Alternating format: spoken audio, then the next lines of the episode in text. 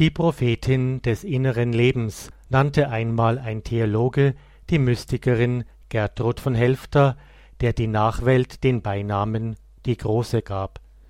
Lange Zeit war diese Frau, die oft als größte deutsche Mystikerin bezeichnet wird, von anderen Namen verdrängt, so unter anderem von ihrer Namensgefährtin Gertrud von Hackeborn, ihrer langjährigen Lehrerin.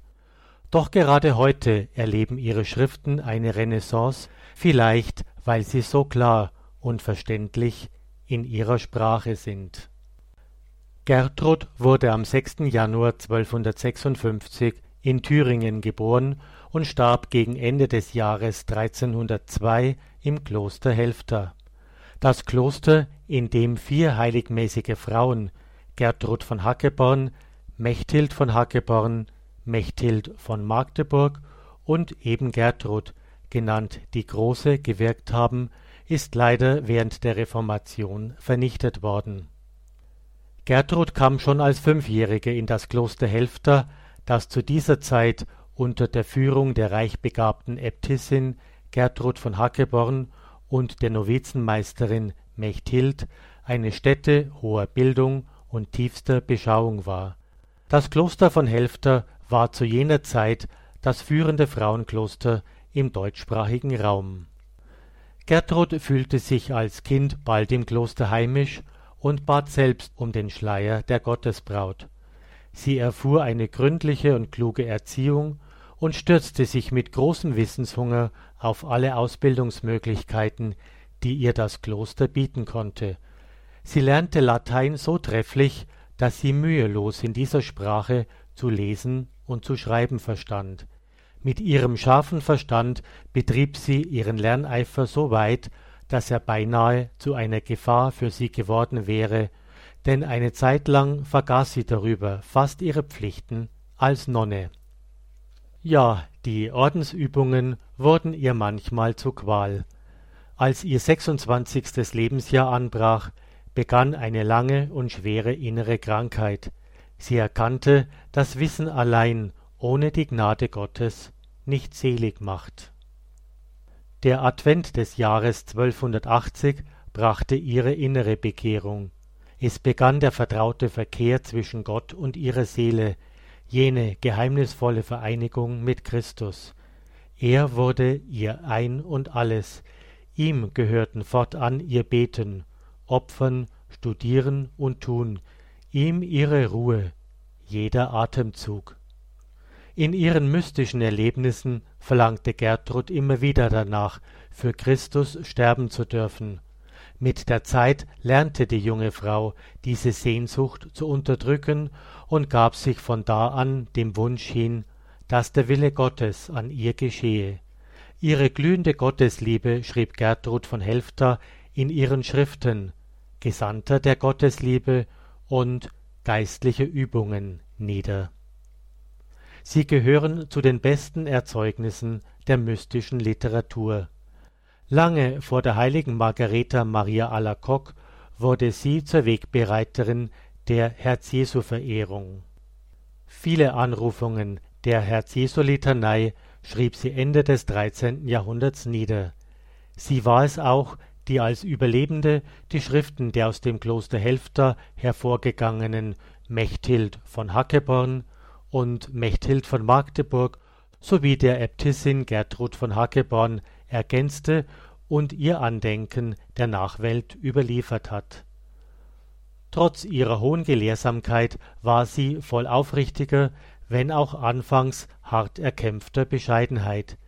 Neben ihrer vielen täglichen Arbeit die immer wieder durch ihre heftige Krankheit unterbrochen wurde, brachte sie es noch zustande, Bibeltexte für ihre Mitschwestern nicht nur zu übersetzen, sondern sie auch noch zu interpretieren. Sie redete von Gott und den göttlichen Dingen mit solcher Kraft, dass sie viele Sünder zurück auf den rechten Weg führte. Gott würdigte sie vieler Offenbarungen und Gnadenvorzüge. Sie überließ sich ihm ganz und harrte auf den Tag, an dem er sie zur Anschauung erheben würde. Gertruds Leben war nicht nur von Visionen erfüllt, sondern sie sah auch ihre Hauptaufgabe im Dienst am nächsten. Man sagt sogar, dass sie diesem Dienst zuliebe ihre Zwiesprache mit Gott zeitweilig vernachlässigt habe. Gegen Ende ihres Lebens lag sie 22 Wochen in geduldiger Ergebung an den Folgen eines Schlaganfalls danieder.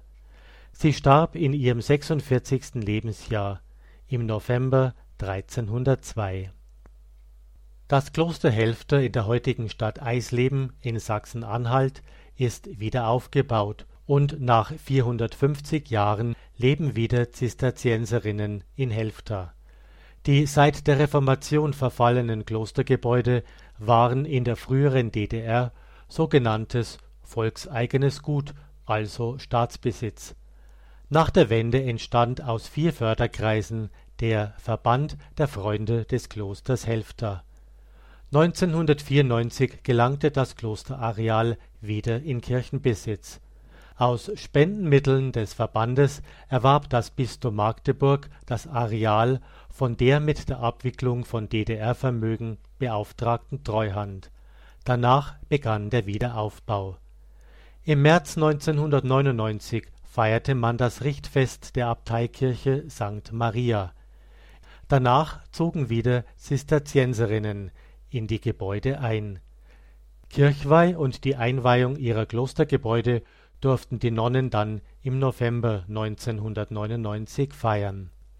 Im September 2000 wurde die erste Novizin eingekleidet und im Juni 2008 die neue Gertrudkapelle geweiht. So wird nun die jahrhundertealte Tradition der Zisterzienserinnen von Helfta fortgeführt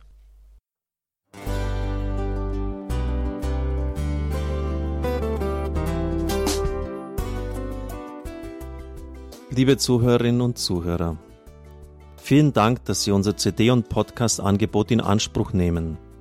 Wir freuen uns, dass unsere Sendungen auf diese Weise verbreitet werden. Dieser Dienst ist für Sie kostenlos. Für uns ist er allerdings mit einem nicht unerheblichen finanziellen Aufwand verbunden. Deshalb sind wir für jede Spende dankbar. Alle Bankverbindungen unserer Spendenkontos können Sie über unsere Homepage horeb.org unter dem Menüpunkt Spenden einsehen. Dort besteht auch die Möglichkeit, online zu spenden. Natürlich nach den neuesten Sicherheitsstandards. Sie können diese Informationen auch bei unserem Hörerservice unter der Telefonnummer 08328 921 110 erfragen. Ich wiederhole die Rufnummer 08328 921 110. Vergelt's Gott für Ihre Unterstützung. Ihr Pfarrer Kocher.